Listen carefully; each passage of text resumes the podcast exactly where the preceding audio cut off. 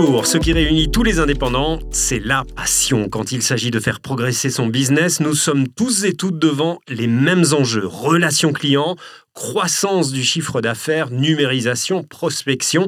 Dans Passion Indépendant, le podcast de vos business, nous répondrons une thématique à la fois à toutes les questions que vous vous posez pour faire décoller votre petite entreprise.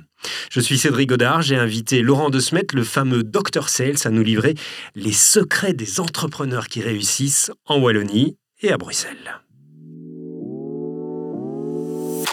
Passion indépendant, le podcast Vous Business saison 1, épisode 1. Nous y sommes. Bonjour Laurent. Bonjour Cédric. Comment trouver des clients? Alors je pense que c'est probablement la question qui taraude le plus les indépendants, surtout celles et ceux qui démarrent. Comment on fait pour s'assurer une prospection de clients efficace quand on se lance? C'est une excellente question et en même temps c'est toujours un mot euh, redouté par euh, tout le monde en vente. La prospection, ça a l'air d'être un une maladie honteuse, alors qu'en fait, c'est une hygiène de vie, la prospection. Pour toute fonction commerciale, y compris les indépendants, prospecter, c'est quelque chose qui devrait être tout à fait naturel. Alors, pour se faciliter la vie là-dessus, la première chose à faire, euh, c'est comprendre un truc. On ne peut pas prospecter tout le monde de façon, euh, de façon indéfinie. Il va falloir se fixer des, euh, des cibles, comme on appelle ça en marketing. Mhm. il va falloir savoir à qui on adresse son offre. Et donc, vraiment, l'idée, c'est d'arriver à définir qui va être son client cible. J'aime pas du tout cette notion un peu militaire de client cible.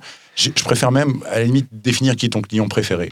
Euh, quand on parle de client cible, on va se donner des critères, alors que quand on parle de client préféré, on va plutôt essayer de définir des personnes. Donc le vrai problème d'un indépendant, c'est savoir avec qui il a vraiment envie de bosser.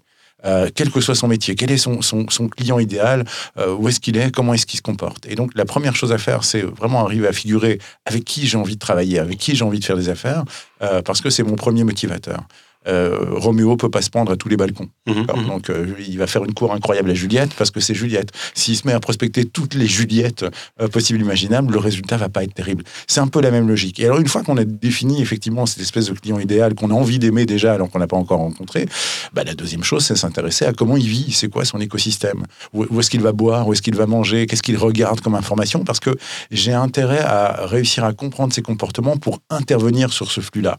Et donc c'est en, en ça aussi que euh, les, réseaux sociaux et, Internet nous aident énormément aujourd'hui. C'est-à-dire que le but du jeu, pour moi, je vais reprendre euh, un bouquin euh, de vente insoupçonné que tout le monde a lu et qui pourtant contient des conseils de vente incroyables, c'est Le Petit Prince de Saint-Exupéry.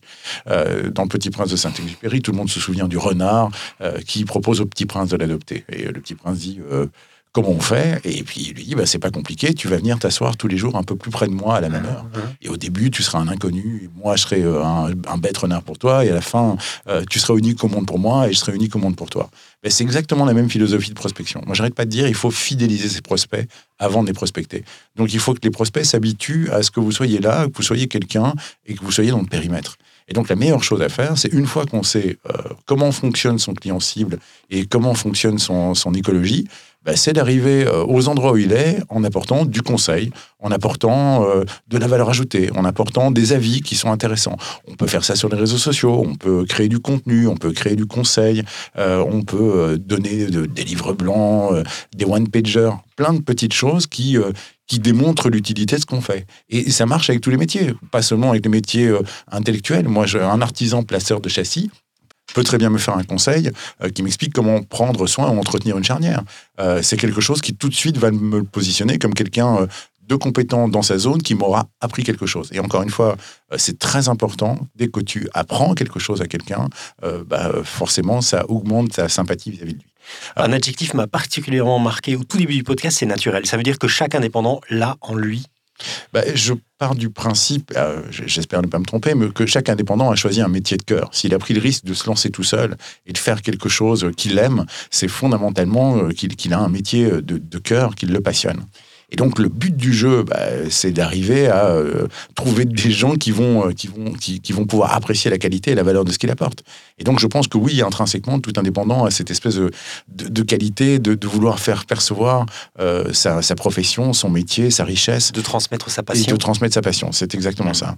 Et puis bah, une fois qu'effectivement les gens sont un tout petit peu habitués à ta présence et sont un tout petit peu habitués à tes messages et te reconnaissent comme un expert, bah là, il va y avoir de la demande entrante, ça c'est de la prospection et puis il va y avoir de la demande sortante sur laquelle tu vas toi-même prendre ton téléphone, appeler des gens en disant bah, C'est déjà croisé, vous vous intéressez un peu à mon domaine, est-ce que vous avez des besoins en la matière, est-ce qu'on peut bosser ensemble?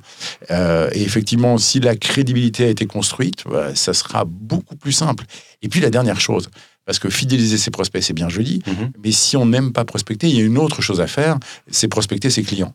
Je veux dire qu'une fois qu'un client est fait et qu'on a réussi à travailler avec lui et qu'il est content, euh, c'est le début de l'histoire en fait. Et donc le but du jeu, c'est une fois qu'on a bien travaillé avec un client, c'est lui faire produire bah, euh, l'expression de sa satisfaction, que ce soit sur une note, Google Business, euh, que ce soit par une recommandation écrite sur un réseau social, ou encore mieux, que ce soit dans le fait d'arriver à produire des recommandations actives pour d'autres prospects, voire même mieux, et pas mal d'infopreneurs l'ont compris aujourd'hui, d'arriver à constituer avec tous ces clients ravis et satisfaits une communauté qui va à terme prospecter pour vous. Et à ce moment-là, effectivement, on a créé un écosystème vertueux qui permet de faire de la prospection très douce, très soft et, euh, et tout à fait naturelle. Merci Laurent, on se retrouve au prochain épisode. Avec grand plaisir.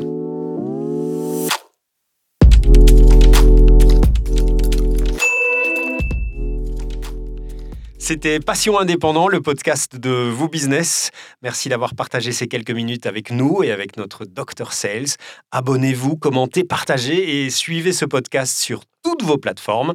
Nous vous donnons rendez-vous bientôt pour un nouvel épisode. Gardez la passion, n'oubliez pas de visiter notre site business.voo.be et je vous dis à très bientôt.